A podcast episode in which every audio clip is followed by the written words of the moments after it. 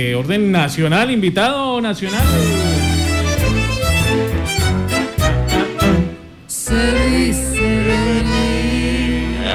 Suena. Nicolás. Hola, hola, ¿qué tal a todos? ¿Cómo están? ¿Cómo están? Muy bien, Nicolás, ¿usted cómo está? Un saludo muy especial a todos. Miren, ahí veo a Don Hermes. Qué bien, qué bien. Está despierto, don Hermes, todavía. Veo a Freddy, discúlpame, pero perdóname. ¿A quién más? ¿A quién más? Veo también a Betty. Ah, Betty, Betty. ¿cómo está cambiada? Se bronceó, se bronceó. Así es, así es. ¿Cómo va, Se quitó, Nicolás? se quitó el capul, Betty, Betty, Betty, Betty. Se quitó el capul. Re- eh, cerrando ciclos, cerrando ciclos. Se cortó el pelo. Oiga, también veo Hugo Lombardi. ¿Cuál es Hugo? El calvo. Oiga, saludos especiales a todos. Oiga, ¿Qué más, Nicolás? Bien, bien, quiero llamar a Betty, Betty.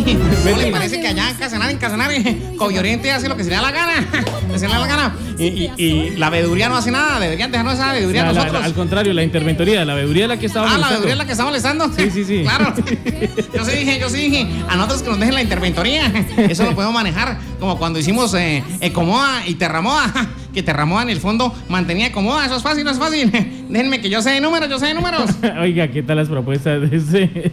¿No, ¿No se le ocurrió otra cosita? Oiga, no, ese Covioriente tiene jodido allá, ¿no?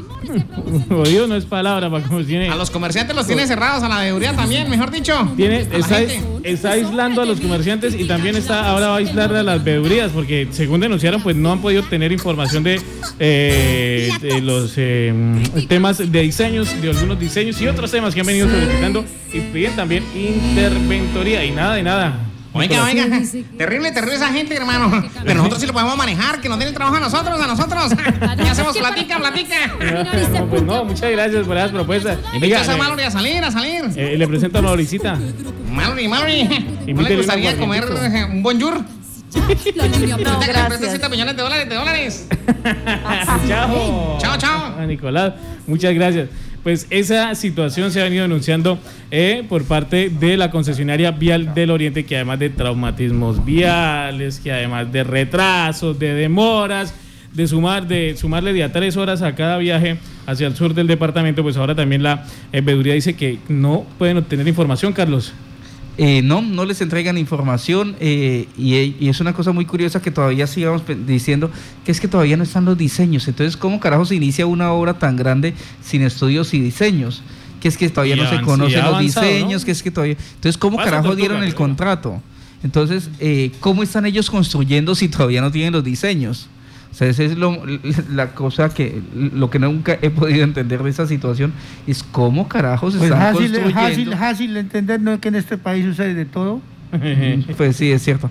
Pero eh, es la situación que, que siempre han, han alegado. Desde que iniciaron esta obra, nunca han estado los diseños, pero ellos siguen construyendo, siguen eh, eh, echando para adelante la obra, pero na- ellos no saben todavía que todavía están en estudio los diseños, que están dándole vuelta a los diseños, que todavía no hay diseños definitivos, pero siguen construyendo. Entonces, ¿sobre Pero es qué usted- carajos están Usted construyendo? es medio bruto, no entiende que es que primero hacen la obra y después hacen los diseños. Bueno, Yo- creo que sí como, creo. como- como se han hecho unos eh, replanteamientos en ese tema, y eso es lo que ha venido pidiendo la veeduría, porque dice... eh, Pero que finalmente nunca les dan a conocer cuáles no, son los... No, no, lo están eh, eh, de cierta manera, así como están aislando el comercio en esos centros poblados, también están aislando la veeduría de la información y nos están aislando a nosotros del sur del municipio. Mire, de- lo hemos dicho una y muchas veces acá, y si usted tiene algo muy urgente que ir al sur, lo hace. El resto es muy difícil que usted quiera eh, hacer ese desplazamiento gracias a los interminables trancones que ha hecho Covioriente en la marginal del llano, desde Yopal hacia el sur, hacia, bueno, Agua Azul ya es más, es, es- es un tránsito más normal, pero Agua Azul, Tauramena o el Venado, complicadísimo el, El tránsito. Venado, el Tauramena, Monterrey, increíble. Monterrey, Villanueva, eh, ese es totalmente estresante. Y de ahí en adelante, No, no, cuente y cuente no horas usted parado en su vehículo o en un bus o en lo que vaya esperando. Es que, Los- es que de, de- de Agua Azul a Villanueva es casi como de Villanueva a Agua Azul, la misma hora. un viajecito. Antes usted hacía el viajecito dos horas y media, más o menos estaba en Villanueva, hacía sus vueltas, Sí. regresaba. Ahora no, usted ya la, la pienso a veces porque son un viaje de cinco o seis horas a, a Villanueva y eso cogiendo que no lo cojan pleno los trancones que realizan allí hasta de una hora, 40 minutos, dando paso en estos eh, sectores que hicieron largos y que lo hicieron seguidos. Es que usted sale de uno, no alcanza a andar. eh, ¿Cuál es la idea? Que la gente se minutos. mame y no, no diga nada. Yo no ¿Cuál- sé. cuál es la idea? Yo no sé, pero, o sea, si la, si la idea era aburrir a Casanare, lo está logrando. Coyoriente está haciendo un trabajo in- increíble.